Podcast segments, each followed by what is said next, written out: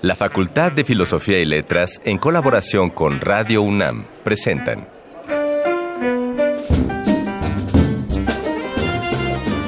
Lecturas de pasillo y debates de jardinera. Pensamientos de biblioteca y encuentros de ludoteca. Cátedras extraordinarias fuera del aula.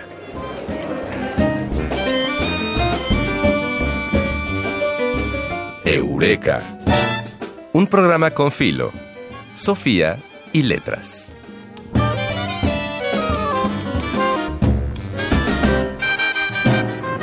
En palabras de Martin Luther King, el que acepta pasivamente la violencia está tan implicado en ella como el que ayuda a perpetuarla. En la actualidad, tristemente, Ana Mari, este no es en absoluto un tema ajeno a nuestro país. No, desde luego que no, ni a nuestra comunidad, ni, ni a nuestra cercanía. Así es. Diariamente los noticieros, por ejemplo, arrojan nuevas situaciones que nos recuerdan las cifras históricas que la violencia ha alcanzado en México. Un problema que tiene demasiados rostros, algunos lamentablemente cotidianos. Por suerte, es un problema en el que podemos participar activamente al denunciar y reconocer estas formas de violencia dentro y fuera de nuestra universidad. De eso vamos a hablar el día de hoy. Y nosotros somos Ignacio Escárcega y Ana Mari Gomis. Y esto es lo que escucharás en el Eureka de hoy. Tus oídos serán una pequeña cabina de cine cuando el arcón Mascarones se abra para dejarnos escuchar un fragmento de El Balcón Vacío, largometraje realizado en 1961 por Yomi García Ascot, egresado de la Facultad de Filosofía y Letras a partir de un texto de María Luisa Helio en torno al exilio español y la añoranza de la infancia. Qué maravilla, y era su mujer. Era su mujer, sí. Era su mujer y la película del Balcón Vacío es preciosa mediante un sondeo aplicado al 10% de los alumnos inscritos en la Facultad de Filosofía y Letras, se recopiló un conjunto de experiencias y percepciones en torno a la violencia. Y para hablar de los resultados obtenidos están Yoali Quetzal Alfaro y Gabriela Durán Valis. Nos van a acompañar en nuestra sección 3 de 10 y vamos a hablar de esta investigación de veras relevante que hicieron ustedes. Muy pertinente. Bueno, pues esta es la tercera semana de este nuevo semestre y nuestra querida facultad ya se encuentra llena de eventos dignos de ser mencionados. Para que te enteres de lo que ocurrirá esta semana, no te pierdas las voces de Alameda de hoy y con los mejores deseos de que esta participación se vuelva un buen augurio, esta vez nos acompañarán Alexis Contreras Infante y Carlos Córdoba, dos alumnos de nuevo ingreso de la Facultad de Filosofía y Letras, que nos van a platicar sobre el sentimiento que los embarga en sus primeros días como estudiantes universitarios. Sí, ¿Te acuerdas? no, como no, da mucha emoción. pues aprovechemos el tiempo y comencemos con este experimento llamado Eureka, un programa con filo, Sofía y Letras.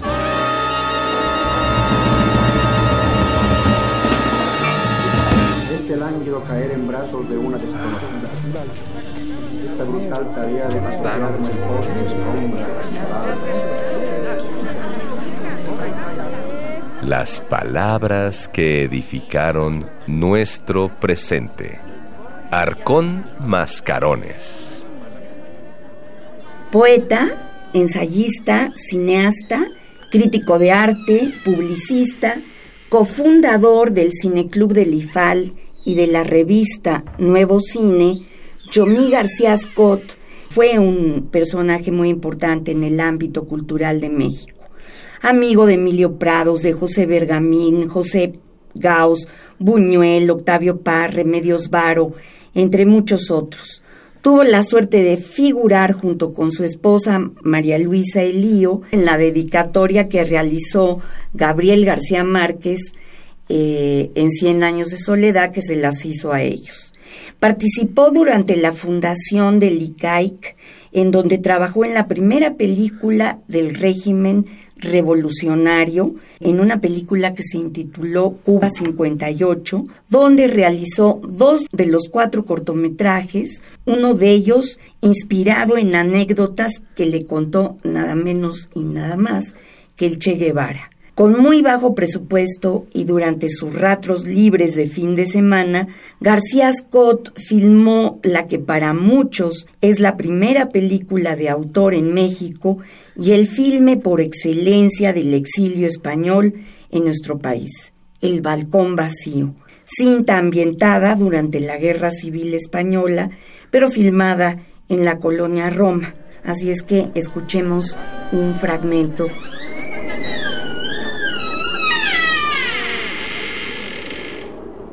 En aquellos días en que ocurrió, aún era yo muy niña. ¿Qué diera yo por ser tan niña ahora, si es que acaso lo he dejado de ser? Y entonces había algo en las calles, algo en las casas que después desapareció con aquella guerra. Aquella guerra que una vez la vi por los tejados de las casas. Aquella guerra que apareció un día en el grito de aquella guerra. Era una tarde como solían ser las tardes en casa, una tarde tranquila y templada. Aunque en los últimos días siempre había habido gentes desconocidas saliendo y entrando y hablando en voz baja con papá, hoy la casa estaba otra vez tranquila y el sol entraba por el balcón al cuarto. En la sala mis padres oían música.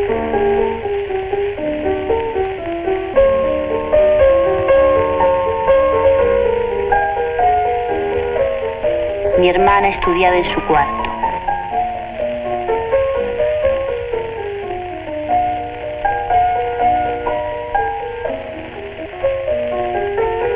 Y yo, en el mío, desmontaba cuidadosamente un reloj. Ponía mucho cuidado al hacerlo porque el reloj no era mío y temía que me fueran a ver y pudieran castigarme por ello.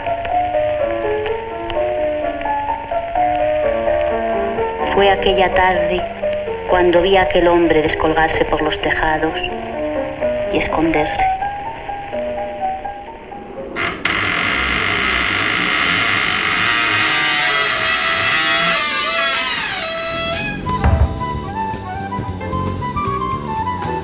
No siempre se dice todo lo que se sabe, pero este sí es el lugar.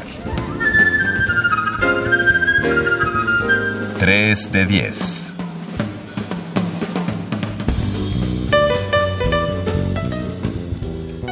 Mediante un sondeo que se aplicó al 10% de alumnos inscritos en el sistema escolarizado de la Facultad de Filosofía y Letras, de un total de 896 estudiantes, se lograron conocer sus experiencias directas y percepciones en torno a la violencia.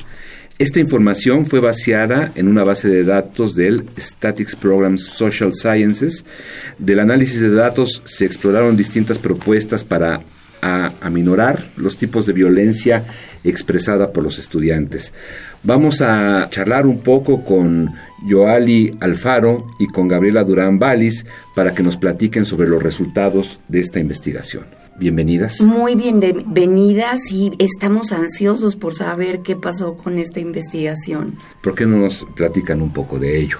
¿Quién quiere empezar? Bueno, pues muchas gracias por la invitación. Yo, Ali Alfaro. Sí, empezamos a tener como un sentimiento en general, como de terror, mezclado como con un poco de impotencia. Entonces, a partir de diferentes hechos que sucedieron dentro de Ciudad Universitaria, entonces, pues nuestro profesor dijo como de, pues no se queden paradas, porque el terror como que, como te puede inmovilizar. paraliza, ¿no? Entonces, vamos a hacer algo al respecto, vamos a ver qué podemos hacer, qué podemos investigar por ahí. Entonces, compartimos un curso, el curso se llama Cultura de la Paz y la No Violencia, y a partir de teorías muy sólidas y como de un riguroso análisis de la realidad social que en ese momento estaba atravesando, específicamente a partir de, que el 3 de mayo del 2017 encontraron el cuerpo eh, asesinado de Leslie Berlin Osorio, eh, nos encontramos con que especialmente mujeres, estudiantes mujeres de la facultad, sentíamos una, una preocupación que más allá de hacernos actuar y más allá de ayudarnos a pensar en soluciones, nos estaba inmovilizando.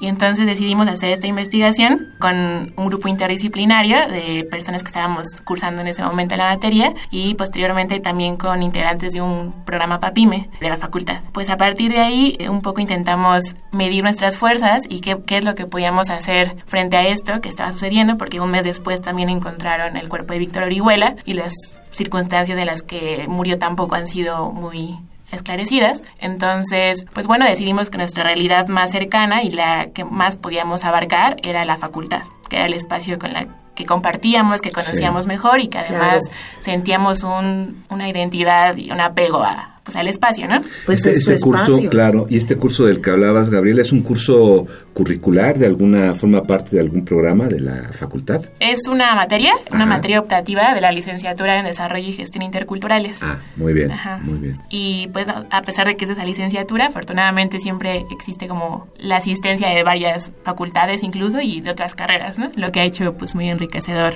el trabajo. Esto es lo interesante.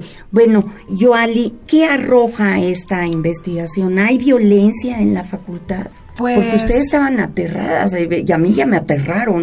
Bueno, arroja como tanto los resultados de lo que perciben los, los compañeros, los estudiantes, de si hay o no violencia en la facultad, o sea, si ha ido aumentando o si siquiera si se, si se percibe que existe violencia, ¿no? Entonces la percepción de estos estudiantes fue el 93%, o sea, sí percibe que existe violencia y pues solamente el 28% ah, eh, percibe que esta violencia ha aumentado, lo cual es pues interesante, ¿no? Porque justamente les dijimos que estábamos como nosotras súper aterradas, ¿no? En total, uno de cada cuatro estudiantes describe un hecho de violencia que lo afectó de toda la muestra que analizamos. Fíjate, uno de, uno de cada cuatro. Uno de cada cuatro. Y bueno, ahí ya se puede como eh, subagregar como que las más, las más vulnerables son las mujeres de 20 a 24 años que es justamente la edad escolar, ¿no? O sea, sí, claro. Sí, sí, sí. ¿Por qué, Gabriela? ¿Qué pasa? ¿Qué es lo que ha ocurrido? Bueno, pues, o sea, a partir de esta muestra que que nosotras pues trabajamos, nos dimos cuenta de que la, las formas de violencia se podían agrupar en ciertos tipos, ¿no? O sea, que había patrones que, que se podían como agrupar y se podían clasificar, ¿no?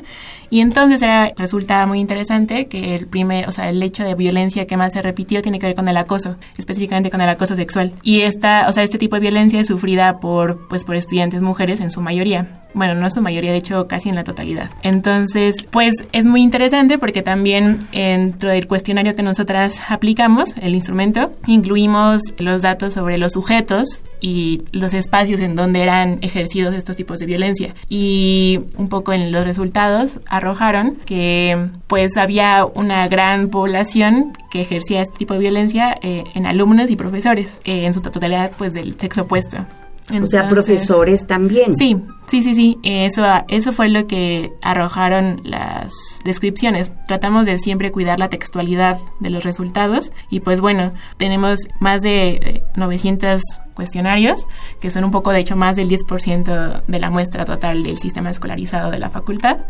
Intentamos también cuidar que fueran experiencias directas las que se relataran y pues ¿por qué? Creo que hay muchos factores, ¿no? O sea que también creo que es lo importante de estos resultados que habría que profundizar en qué está sucediendo dentro de la comunidad de la facultad para que esto sea posible que pase. ¿Y cuáles serían esos factores, Yoali? La verdad es que podría ser desde, desde estas vivencias que tenemos todos los días de violencia de género que se ven reproducidas justamente como en este tipo de espacios, tanto en los espacios públicos como en los salones, ¿no? Entonces, yo creo que es es parte de una violencia ya estructural que muchas veces está legitimizada y es súper, súper difícil combatirla, al menos que se saquen como programas integrales para, pues, cambiar este tipo de, de comportamientos, ¿no? Pero para todos, para estudiantes y para maestros. Claro. Claro. Ahí lo que está re bueno es que, fíjate, de manera un poco involuntaria estamos haciendo un 1-2 en Eureka porque en el programa anterior vino Carla a hablarnos de, de, un tema en el que sin duda hay afinidad. Ahora, yo lo que les quería preguntar, les quiero preguntar es, digamos que toda esta investigación salió del aula, ¿no? De una materia optativa que ya nos explicaban ustedes, pero luego de que ya tienen los resultados, que hacen la reflexión, que hacen el análisis, eso a ustedes dos como estudiantes, ¿dónde las coloca? Es decir, ¿a dónde se quisieran mover con eso que ya tienen? Ya, pues justo incluso en el cuestionario nosotras también eh, agregamos un, un apartado sobre las propuestas que la comunidad también hace para tratar de cambiar o transformar la realidad violenta, ¿no? Que los, los está interpelando continuamente. Y entonces, en ese sentido, los resultados de, esta, de estas propuestas también las tenemos sistematizadas y pues también, o sea, este informe se lo presentamos a la dirección de la facultad, un poco con el objetivo de que podamos, no sé si realizar algún programa piloto o no sé, algún tipo de estrategias junto con la comunidad estudiantil y de docentes, porque pues definitivamente son violencias que están todo el tiempo y están también invisibilizadas, ¿no? Porque si bien, por ejemplo, el acoso fue la violencia con más recurrencia, el segundo tipo fue el abuso de poder dentro de los salones de clase y pues como por definición pues el abuso de poder es por parte del maestro, la maestra o por una autoridad que puede ser también administrativa o, o, de trabajadores, ¿no? Entonces creemos por ejemplo que este tipo de violencia ha sido totalmente ignorada que no hay campañas, por ejemplo, para eso. Y pues bueno, hay también como descripciones bastante sí, Se ha, constreñido mucho al aula, digamos. Entonces lo que ustedes encuentran en el estudio es que también hay otros espacios de cohabitación académica en donde se puede mirar esto. los mismos pasillos o áreas de servicios, etcétera. Así es, y pues bueno, o sea, incluso también pues hay un también un número importante de descripciones de los hechos que narran pues por ejemplo humillaciones, ¿no? O sea, de los docentes por, o sea, como por una actitud de superioridad intelectual o como de censura, o sea, como ciertas cosas que no necesariamente están sobre la mesa como taquilleramente, ¿no? Claro. Sí, es lo que veíamos con Carla, ¿no? Que es con Carla Un poco invisible, pero que está ahí. Pero que está ahí, ¿no? Por eso está el programa de género en la facultad. Ustedes están ligadas de alguna manera a él, ¿no? ¿O no? Pues directamente, ¿no? O sea, tenemos como ahí, pues por ejemplo, Carla, que también es así, o sea, es como muy abierta, y incluso también la abogada, pero estaría también muy interesante que pudiéramos, por ejemplo, compartir ya de una manera mucho más profunda esta investigación y ver qué podríamos hacer en conjunto. ¿Cómo se le puede sacar provecho? ¿Y nos pueden contar alguna historia de estas violencias ejercidas? ¿Hay alguna que le suene que, bueno, muchas, supongo que muchas, ya que toda la gente que entrevistaron a mí me, me sorprende, han de haber trabajado realmente muchísimo. Pues eh. Eh, ahora pues, estamos buscando como textualmente, pero también nos sorprendió mucho que, sobre todo en el acoso, o sea, las mujeres que lo relataron muchas veces como que apuntan que el acoso fue por parte de un compañero, ¿no? O sea, por ejemplo, aquí hay una cita textual que dice como sufrí acoso por parte de un estudiante de mi salón. Me lanzó miradas lascivas o se me quedó viendo fijamente a las piernas. Y ahí, por ejemplo, es muy puntual el hecho de que está señalando que fue su compañero. Pero también hay muchas que narran que son personas ajenas a la facultad quienes están eh, ejerciendo este tipo de hechos, ¿no? Dentro de la facultad. Dentro de la facultad, lo que a nosotras nos causa eh, mucha pues no sé si curiosidad o más bien también preocupación, es que en una facultad con una afluencia tan grande de personas entre docentes y estudiantes, no sabemos bajo qué criterios están personificando a alguien ajeno, ¿no? O sea, ¿cómo puedes tú saber que alguien es ajeno a la facultad si, si es muy difícil, si es muy difícil? Si no nos conocemos todos, ¿no? Hay 16 carreras. Exacto. Entonces, no sabemos todavía, esto creo que es, podría ser parte de otra investigación, pero no sabemos bajo qué imágenes o representaciones están reproduciendo como este tipo de frases, como es alguien que no era de la facultad o un sujeto que no era de la facultad, cuando pues, yo a veces no conozco ni siquiera a todas las personas, por ejemplo, de mi licenciatura, ¿no? O sea, no sé. Sería interesante poderlo compartir una vez que ustedes nos lo hagan llegar en el formato que así, así lo permita. Y bueno, pues agradecerles que hayan estado aquí con nosotros. Ya no tengo oportunidad de preguntar más. Una muy sencillita porque ya nos... ¿Qué dijeron los chavos? ¿Hubo algún chavo que se refirió a violencia ejercida contra él? Esto a mí me interesa. Sí, dice Gaby que sí, como todo lo tienen apuntado. Sí, si oyen un scratch sospechoso al aire, es que traen un, traen un engargolado. no lo tienes que, que citar textualmente, pero sí entonces eso existe también. Sí, bueno, también hubieron casos en los que los mismos chavos hablaban de, de acosos que habían sufrido sus amigas, ¿no? Mm. También. Entonces, pero son muy poquitos, querían buscar la cifra, pero pero no, no la conseguí. Pero igual nada más rápido, o sea, para terminar, o sea que aunque estas dos violencias que mencionamos son los tipos más, o sea, más recurrentes, el acoso y el abuso de poder.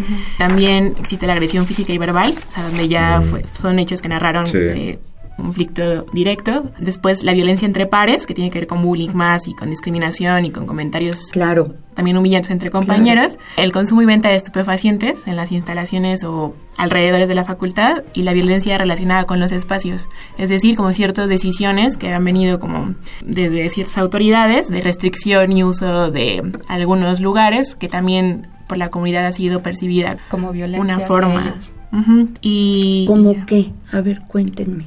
Pues Ay, es que yo no quiero que se vayan. Pues empezaron a priorizar más como en todas estas, todas estas medidas de, de seguridad físicas, ¿no? Entonces, después de el fallecimiento de Víctor Orihuela, colocaron una serie de como de rejas para tapar unos unos balcones en donde pues era como espacio de los alumnos, ¿no? Entonces inmediatamente los alumnos exigieron que se, que se quitara porque pues ahí les gustaba es- estar y también se volvía hasta cierto punto un espacio muerto porque en realidad no se podía acceder de ninguna otra manera. Entonces ese fue el caso más recurrente. Sí, y también en ese, por ejemplo, las aulas hacinadas, o sea que hay aulas con mucha población de estudiantes para ciertas materias y también lo consideraban un factor de violencia hacia ellos. Y, y ya.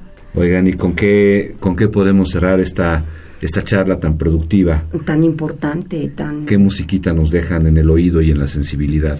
Pues la de Solo le pido a Dios de Mercedes Sosa. Ah, es cierto, sí.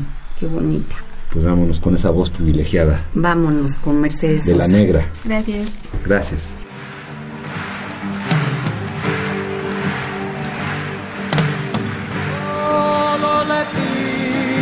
Pido a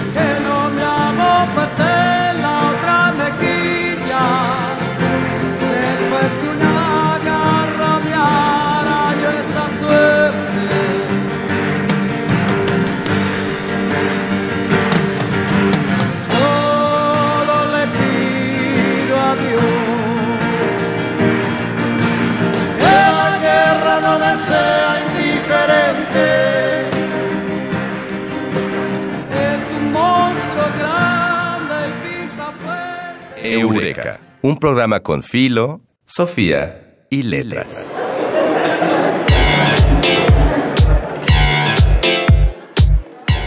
Voces de Alameda, tu agenda radiofónica de la facultad. A continuación, la cartelera cultural Voces de Alameda te invita a escuchar los eventos que esta semana se realizarán en el Salón de Actos de la Facultad de Filosofía y Letras. El martes 21 de agosto a las 17 horas se llevará a cabo la presentación del libro The Links in the Chain, Imágenes de la Mujer de la Literatura del siglo XVIII en Inglaterra, de la maestra Argentina Rodríguez Álvarez. El miércoles 22 de agosto a las 16 horas tendrá lugar la mesa redonda Impacto en Vietnam, Mayo 68 en Senegal, con la participación del doctor Javier Sacristán en colaboración con el Programa Universitario de Estudios sobre Asia y África. Y en el marco de la investigación 2016-2026, que forma parte de los proyectos de investigación de la Facultad de Filosofía y Letras, titulado La metodología de la historia del siglo XXI, a cargo de la maestra Anabel Romo, se realizará el segundo coloquio de metodología de la historia el jueves 23 de agosto a las 10.30 horas. Te recordamos que estos tres eventos se realizarán en el Salón de Actos de la Facultad de Filosofía y Letras.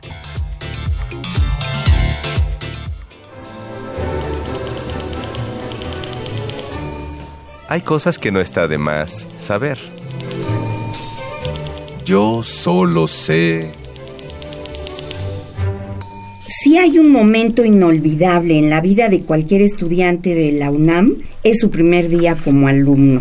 Para traer a la memoria esa sensación, lo haremos con la voz de Alexis Contreras Infante y de Carlos Córdoba, quienes participarán hoy en el anecdotario de Yo Solo Sé para compartirnos su experiencia como nuevos alumnos de la Facultad de Filosofía y Letras. Hola, mi nombre es Alexis Contreras Infante de la Facultad de Filosofía y Letras. La carrera es Literatura Dramática y Teatro. Y bueno, lo que más estoy sintiendo ahora que estoy entrando a la facultad es mucha emoción. Después de ver mis resultados del examen y saber que me quedé, fue una cosa súper increíble. Claro que también tengo así como el peso en la espalda de que estoy ocupando un lugar que otras muchas personas no están ocupando. Eh, así que es una gran responsabilidad cumplir con mi deber aquí en la universidad. Lo que más me ha gustado de entrar es cuando me dieron mi plática informativa. El primer Goya de mi vida es como que me llena el alma, es así algo indescriptible. Bueno, ¿qué tal a todos? Este, soy Carlos Córdoba y soy de primer ingreso para la Facultad de Filosofía y Letras en la carrera de Literatura Dramática y Teatro. En mi caso estoy muy feliz, muy emocionado de poder estar por fin en esta facultad, de poder dedicarme en qué es mi pasión, tanto el teatro como en la cinematografía. Quiero cambiar más cinematografía. No sé, siento demasiada emoción porque al fin somos universitarios. Todos nosotros somos universitarios y se siente increíble esa sensación. Nuestro primer Goya en la facultad. En fin, es una cosa maravillosa. No sé cómo poder explicarlo. Pero hay que aprovechar este lugar y ser muy felices con ello. Si estás escuchando esto, significa que tenemos mucho que agradecerte, pues nos has acompañado hasta el final de otra emisión. Y recuerda que si tienes alguna anécdota de la Facultad de Filosofía y Letras que quieras compartir, puedes colaborar con nosotros escribiéndonos a arroba filos-unam en altas y en YouTube como cartelera cultural FFYL que quiere decir Facultad de Filosofía y Letras.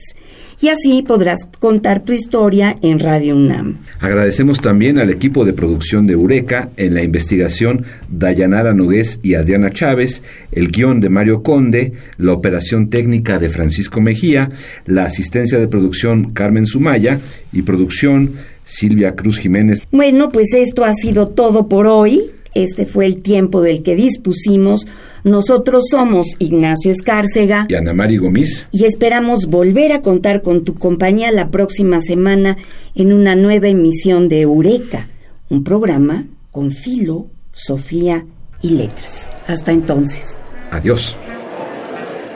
El tiempo vuela cuando el pensamiento se divierte. Nos escuchamos la próxima semana.